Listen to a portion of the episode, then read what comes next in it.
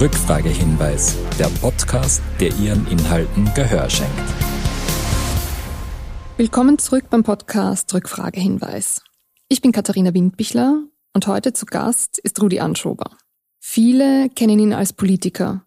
Zuletzt war er von Jänner 2020 bis April 2021 Bundesminister für Soziales, Gesundheit, Pflege und Konsumentenschutz in der Bundesregierung. Hallo, Herr Anschober. Hallo, danke für die Einladung. Danke, dass wir heute mit Ihnen ein Gespräch führen können, vor allem zu Ihrem Buch Pandemia. Zu Pandemiebeginn sah man Sie ständig in den Medien. Diese Zeit war geprägt von täglich neuen News, viel Stress, wenig Schlaf, wodurch Sie im April 2021 Ihrer eigenen Gesundheit zuliebe den Schritt aus der Politik herausgegangen sind. Mal zu Beginn, wie geht es Ihnen? Gut geht's mir. Danke der Nachfrage. Für ein völlig anderes Leben jetzt, ein viel entspannteres Leben. Bin Autor äh, und mache Vorträge, Veranstaltungen. Es macht Spaß und der große Unterschied ist, es gibt viel weniger Druck. Ich bin selbstbestimmt äh, und das ist recht angenehm.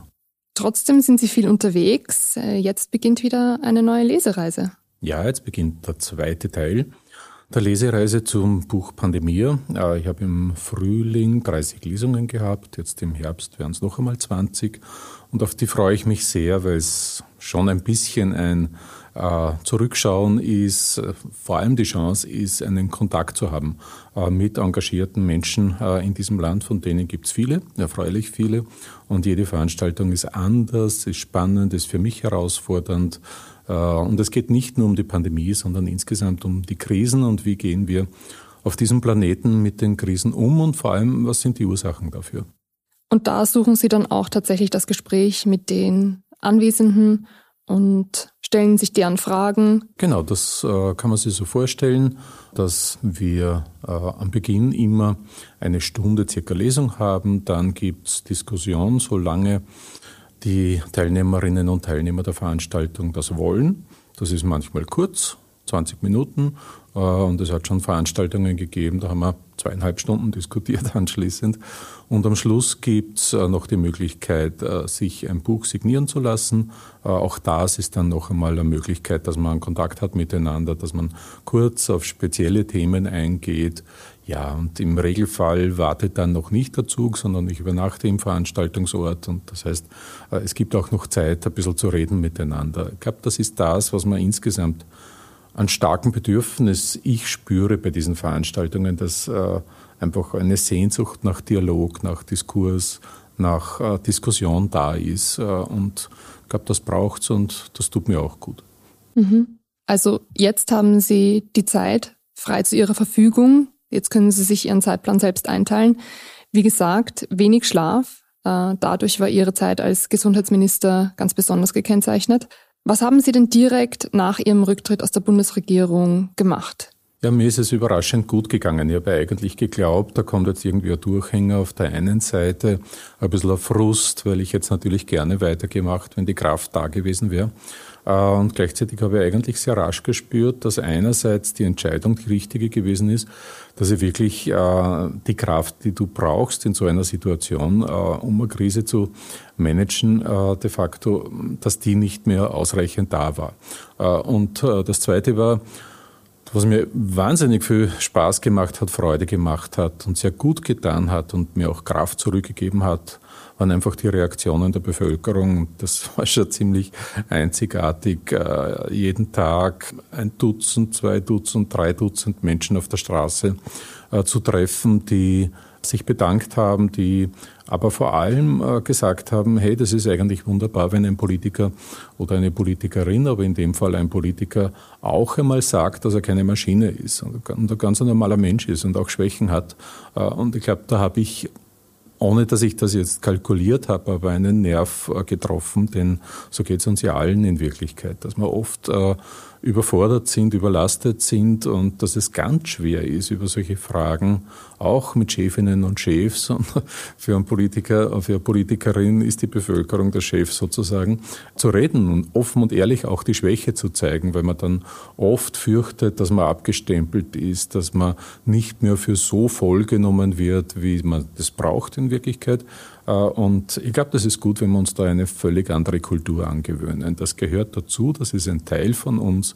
Das macht uns erst zu dem, was wir sind, nämlich Menschen mit allen Stärken und Schwächen. Ihre Zeit als Gesundheitsminister war eben vor allem geprägt durch die Pandemie. Also im Jänner 2020 war die Angelobung und dann ja, kam auch schon die Pandemie. Wenn ich Ihnen eine persönliche Frage stellen darf, hatten Sie selbst einmal Corona?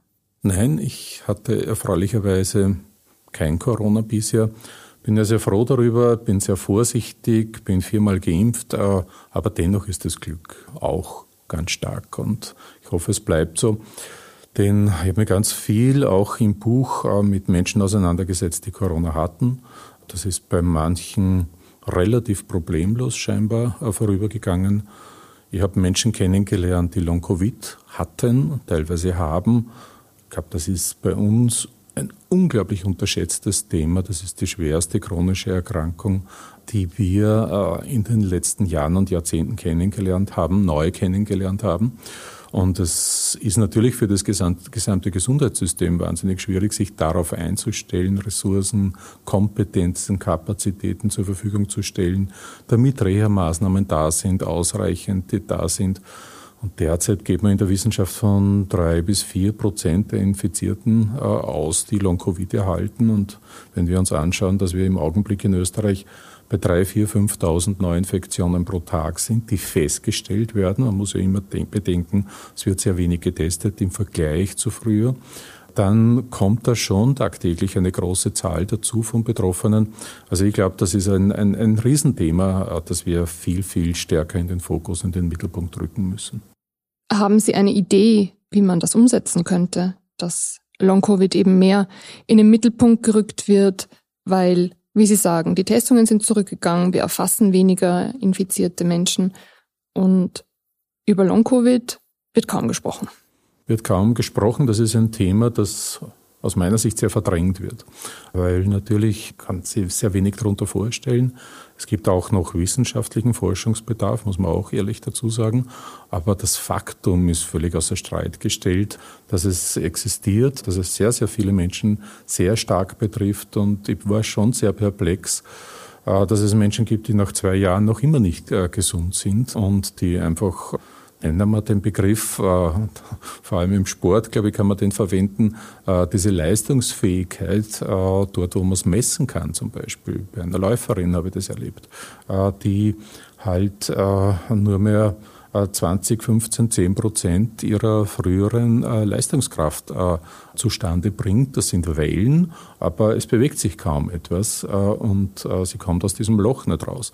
Und so geht es ganz, ganz vielen. Und ich glaube, es geht einfach um, wie immer, um öffentliche Kommunikation, Sensibilisierung in der Öffentlichkeit, darum, dass man auch bei Entscheidungen über Maßnahmen das Thema Long-Covid mitdenkt und auch mit bespricht, also nicht nur die Ausstattung und Auslastung der Intensivstationen als äh, Kernkriterium für Entscheidungen zu Rate zieht, äh, sondern auch die Frage, äh, passen unsere Ressourcen zu der großen Zahl von Fällen, die wir im Long-Covid-Bereich zu erwarten haben bei einer bestimmten Infektionszahl.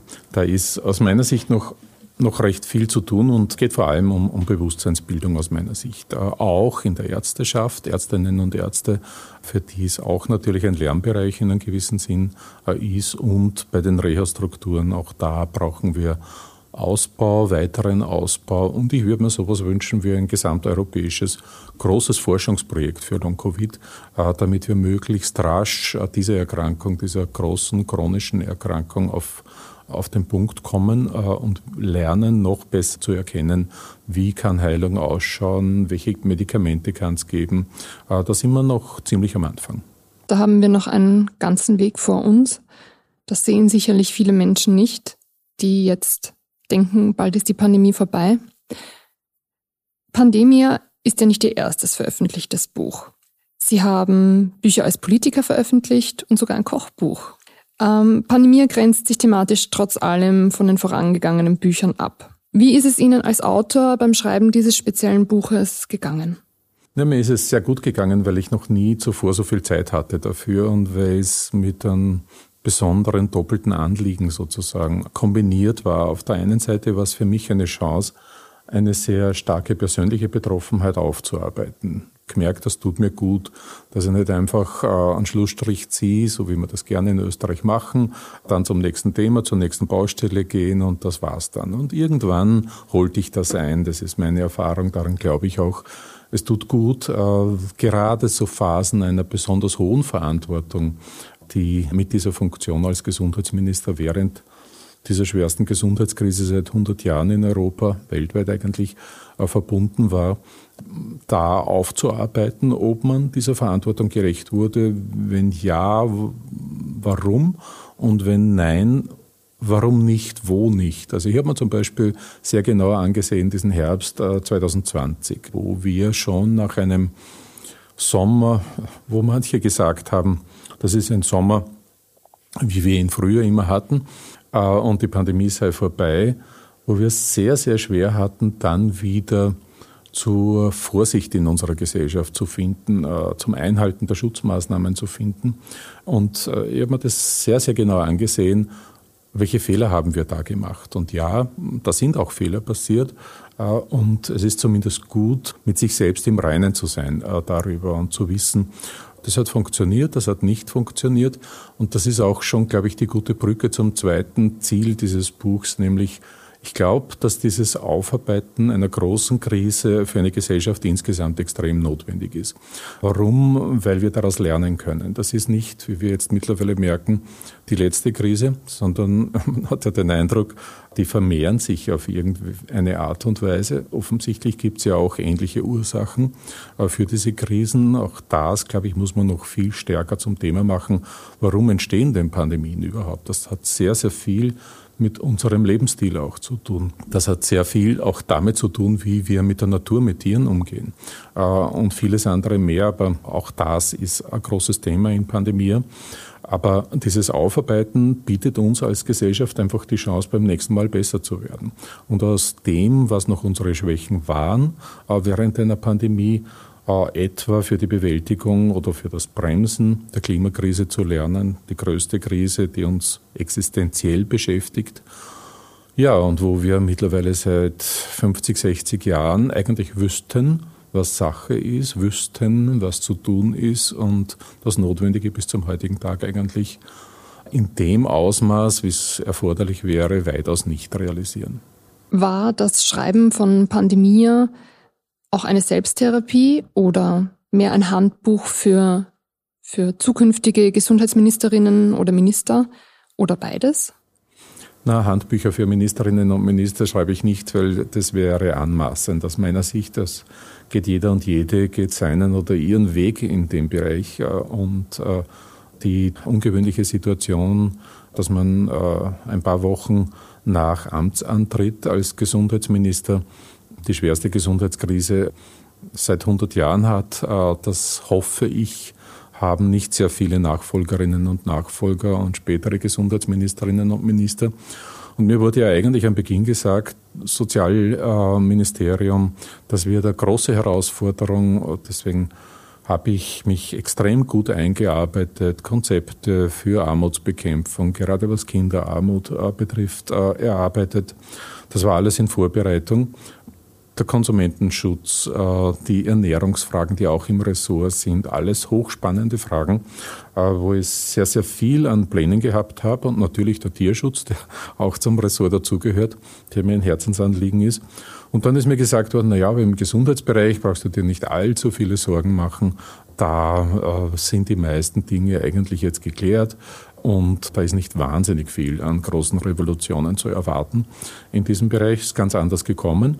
Und äh, das Buch als solches ist natürlich einerseits äh, eine Aufarbeitungschance gewesen für mich und andererseits äh, glaube ich einfach daran, dass es gut tut, wenn sich die Gesellschaft mit dem Thema insgesamt auseinandersetzt. Und das ist das, was ich bei den Lesungen merke, dass es einerseits sehr, sehr vielen Teilnehmerinnen und Teilnehmern offensichtlich gut tut, noch einmal das ganze Revue passieren zu lassen in diesen zwei, drei Stunden der Lesung die eigenen Eindrücke auch wieder in Erinnerung zu kriegen. Wir sind ja Großmeister der Verdrängung in vielen, vielen Bereichen. Und äh, sich äh, mit der Frage, was macht's mit uns als Gesellschaft und was macht's mit mir als Einzelnen auseinanderzusetzen. Und das ist die eigentliche Chance und von daher war das Schreiben eigentlich auch ein spannender Prozess, weil noch was dazugekommen ist bei mir. Ich habe die ersten Bücher waren lauter Sachbücher, klassische Sachbücher und ein Sachbuch ist vom Schreiberischen her etwas anderes. Und großer Traum von mir ist, irgendwann schreiberisch schrittweise zum Roman zu wachsen, hinzuwachsen, rüberzuwachsen. Und ein bisschen habe ich das in einigen Episoden in diesem Buch auch probiert und deswegen ist eine, glaube ich, ganz spannende Mischung rausgekommen zwischen einem klassischen fiktiven Sachbuch, weil ich natürlich anonymisiert habe, geht nicht, dass man Menschen, die wovon deren letzten Stunden zum Beispiel berichtet wird, dass man die beim Namen nennt. Äh, deswegen muss es fiktiv sein, anonymisiert sein, aber gleichzeitig auch Erzählungen, die ein bisschen leichter vielleicht zu verdauen sind, habe ich versucht hineinzubereiten. Und was mir ganz wichtig war, keine politische Abrechnung zu schreiben. Das wäre das Einfachste gewesen für einen Verkaufserfolg aber gleichzeitig hätte dann niemand mehr über die Fragen, um, die es mir eigentlich geht, gesprochen. Äh, um die Reformen, die wir brauchen im Gesundheitssystem, über die Frage, was braucht man bei derartigen Krisen als allererstes. Und aus meiner Sicht ist so drastisch sichtbar geworden während der Pandemie, dass es um Solidarität geht, um Zusammenhalt, dass es darum geht, ein Thema wie eine Infektionserkrankung in einer Pandemie nicht zu privatisieren. Das ist keine private Angelegenheit, die man delegieren kann in Richtung Eigenverantwortung, sondern als gesellschaftliche Verantwortung zu sehen. Als Frage, wo wir einfach zusammenhalten müssen. Und das hat eigentlich, denke ich, in den ersten paar Monaten recht gut funktioniert, bis das dann zerbröselt ist. Jetzt haben sicher nicht alle unsere Zuhörerinnen und Zuhörer Ihr Buch gelesen, aber, aber vielleicht. Sehr schade. ja, ganz bestimmt. Ich kann äh, aus Erfahrung sagen, es lohnt sich. Vielleicht können Sie uns trotzdem ein paar Einblicke geben zu den Aspekten, die Ihnen ganz besonders wichtig waren, aufzuarbeiten? Naja, einerseits, es hat bereits begonnen äh, damit, dass wir in Österreich und in ganz Europa überhaupt nicht vorbereitet waren äh, auf eine Pandemie obwohl, und das hat mich sehr verwundert, ich war ja früher nicht im Gesundheitssystem und in der Gesundheitspolitik tätig, obwohl offensichtlich seit 15 Jahren die Expertinnen und Experten immer wieder davor gewarnt haben, dass die Wahrscheinlichkeit einer großen Pandemie immer größer wird, immer stärker wächst, weil eben die Ursachen immer drastischer nicht mehr berücksichtigt werden. Wir wissen mittlerweile, dass Pandemien durch Zoonosen, hauptsächlich durch Zoonosen entstehen. Und Zoonosen äh, haben sehr viel mit Klimaschutz oder versagenden Klimaschutz zu tun. Eine Gesellschaft, die ihre Lebensgrundlagen in Form der Regenwälder zum Beispiel, ihre Lunge, die es gibt in der Natur, zerstört, zerstört auch die Lebensräume für Wildtiere. Und Wildtiere, die sich nicht mehr zurückziehen können, wo es keinen Schutzgürtel zur nächsten äh, Bevölkerung äh, mehr gibt, sondern das immer näher und immer gedrängter wird, diese Wildtiere übertragen Viren auf den Menschen und äh, deswegen sind Wildtier, Lebendwildtiermärkte oder auch die Region der Regenwälder bei bestimmten Wildtieren in bestimmten Regionen ein ganz großes Thema, was diese Überbringung betrifft. Das heißt, wir haben das schon teilweise selbst verursacht als Menschheit, dass diese Wahrscheinlichkeit für Pandemien zunimmt. Und äh, das ist nur ein Beispiel, das ich jetzt erzählt habe. Und das war mir wichtig, da auch selbst drauf zu kommen, das zu wissen. Ich bin das selbst auch genauso hineingestürzt in die Pandemie, wie es uns allen gegangen ist damals. Wer hat drei Wochen davor gewusst, äh, wie eine virale Übertragung aussieht, wie man sich schützen kann und so weiter und so fort. In der Schule nicht gelernt und ähm, kein Thema gewesen in der Gesellschaft. Das heißt, wir haben ganz, ganz schnell, so wie die Wissenschaft im Übrigen auch, von Tag zu Tag immer mehr gelernt. Und das ist natürlich dann, wenn man in der Politik entscheiden muss, äh, die Verantwortung für Entscheidungen, für Schutzmaßnahmen trägt, eine ganz große Herausforderung, wenn das Wissen teilweise noch nicht da ist, wenn es vielleicht in drei Wochen wieder ein zusätzliches, teilweise sogar anderes Wissen gibt, dass man dann trotzdem versucht, bestmöglich zu reagieren und die bestmöglichen Entscheidungen zu treffen. Das waren zwei ganz große Herausforderungen. Und das Dritte war aus meiner Sicht die Frage der Krisenkommunikation. Mein Eindruck ist, äh, und das hat ja auch kein Politiker und keine Politikerin gelernt, meines Wissens nach, wie Krisenkommunikation funktioniert. Es gibt aber Spezialistinnen und Spezialisten, mit dann später nach Monaten äh, mit Zweien auseinandergesetzt, gemerkt, dass ein paar Grundansätze, die ich intuitiv eigentlich gemacht habe, äh, eh richtig waren. Nämlich einerseits eine brutale Ehrlichkeit zu haben. Man muss ehrlich sein, sobald du erstmals die Unwahrheit sagst oder nur die halbe Wahrheit sagst, ist es vorbei mit deiner Glaubwürdigkeit.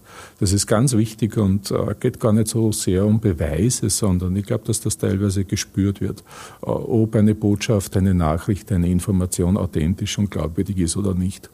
Das ist das eine, das Kapital, aus dem dann Vertrauen entsteht oder Misstrauen entsteht. Und Vertrauen ist, die, ist der wirksamste Wirkstoff in einer Pandemie überhaupt. Und äh, dieses Vertrauen haben wir uns am Beginn, glaube ich, ganz gut erarbeitet, eben mit großer Ehrlichkeit und gleichzeitig aber trotzdem nicht die dystopische Karte in den Mittelpunkt zu rücken, denn äh, viele haben ja ohne dies Angst gehabt, waren schwer verunsichert und nicht gewusst, wohin wird das alles führen. Das heißt, immer eine Spur Hoffnung und Perspektive auch mit zu transportieren, weil ich ja überzeugt bin davon, dass wir sehr vernunftbegabte Menschen eigentlich sind äh, und von daher alles lösen können, was es an Krisen gibt wenn wir die Grundvoraussetzungen, nämlich zusammenzuhalten, evidenzbasiert zu arbeiten, wenn wir diese Grundvoraussetzungen auch tatsächlich äh, verwirklichen und keinen billigen populistischen Wahlkampf äh,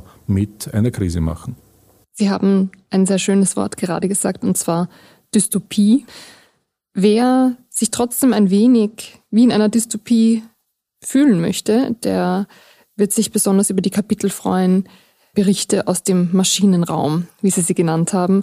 Denn da hat man oft den Eindruck, man befände sich doch in einem dystopischen Roman. Jetzt zum Schluss eine Frage auch persönlich an Sie. Wie geht es mit Rudi Anschober weiter? Ich habe das Vergnügen, heute einen schönen Podcast besprechen zu dürfen und habe oft äh, derartige Situationen. Mir macht es sehr viel Freude. Das heißt, ich bin 18 Jahre insgesamt in Regierungen gewesen. Da macht Mann, macht Frau Erfahrungen, große Erfahrungen, viele. Und die weiterzugeben, das ist mir ein Anliegen einerseits. Das ist eine ganz eine selbstverständliche Form von Wissensmanagement in Wirklichkeit. Muss nicht jeder und jede wieder von vorn beginnen. Das ist die eine Geschichte. Und zweitens, ist Politik halt mehr als Parteipolitik. Und ich habe jetzt die Parteipolitik sehr lange, sehr intensiv und sehr präzis kennengelernt und ich glaube, dass es viel mehr braucht in unserer Gesellschaft, dass es viele Menschen braucht, äh, die als Teil der Zivilgesellschaft sich empfinden, äh, aktiv sind, sich einmischen, sich einbringen. Genau das braucht man für eine funktionierende Demokratie, gerade in Krisenzeiten, sich nicht aus Angst zurückziehen, sich lähmen lassen, sondern sich aktivieren und einbringen in einem respektvollen Diskurs miteinander. Und äh, das ist jetzt der Teil meines Lebens, äh, politisch zu sein, aber nicht mehr parteipolitisch zu sein. Das heißt, ich schreibe viel, schreibe Kolumnen, äh, schreibe Bücher. Ich hoffe, ich kann die Mehrzahl schon sagen. Das heißt, in meinem Kopf spuken schon ein paar Ideen für ein nächstes Projekt herum. Und ich möchte mich gerade bei diesen bei den Fragen der großen Krisen einbringen, weil, ich habe es eh schon kurz erwähnt, die ganz große Frage, an der wir später mal gemessen werden von den Kindern, von den Enkeln, von den nächsten Generationen. Das ist eben die Klimafrage. Und ob dieser Planet, der Planet wird sicher eine Zukunft haben, die Natur wird eine Zukunft haben, aber ob die Menschen auf diesem Planeten alle eine Zukunft haben, das entscheiden wir in diesen Jahren, in diesen Jahrzehnten, in denen wir leben. Das heißt, wir sind eine sehr, und jetzt sage ich ein Wort, was äh, mit mir ein bisschen verbunden wird, das merke ich bei Veranstaltungen, weil immer, wenn ich dieses Wort verwende, lachen immer alle, äh, weil es ein bisschen besetzt ist, aber wir sind eine entscheidende Generation. Wir entscheiden sehr, sehr viel auf diesem Planeten und für die nächsten Generationen. Und das sehe ich als meine Aufgabe, als meine Verantwortung und deswegen bin ich mit vielen Vorträgen unterwegs, bei vielen Veranstaltungen in ganz Österreich unterwegs und merke, dass es ein unglaubliches Potenzial in diesem Land gibt, dass es so viele engagierte Leute gibt, die sich einbringen wollen, die einen Beitrag leisten wollen, die einfach Verantwortung übernehmen wollen. Und das ist ein gutes Zeichen, das stimmt mich recht hoffnungsvoll. Schöne Schlussworte. Herr Anschober, vielen Dank, dass Sie heute vorbeigekommen sind. Ich bedanke mich fürs Zuhören und sage bis zum nächsten Mal. Rückfragehinweis. Die inhaltliche Verantwortung des hier Gehörten liegt bei den Auftraggebenden.